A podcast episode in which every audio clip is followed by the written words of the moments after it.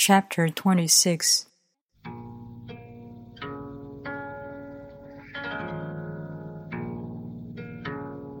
The heavy is the root of delight. The unmoved is the source of all movement.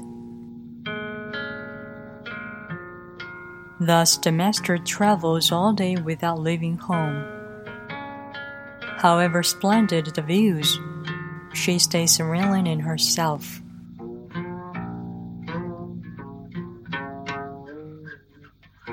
Why should the lord of the country flit about like a fool? If you let yourself be blown to and fro, you lose touch with your root. If you let restlessness move you, you lose touch with who you are.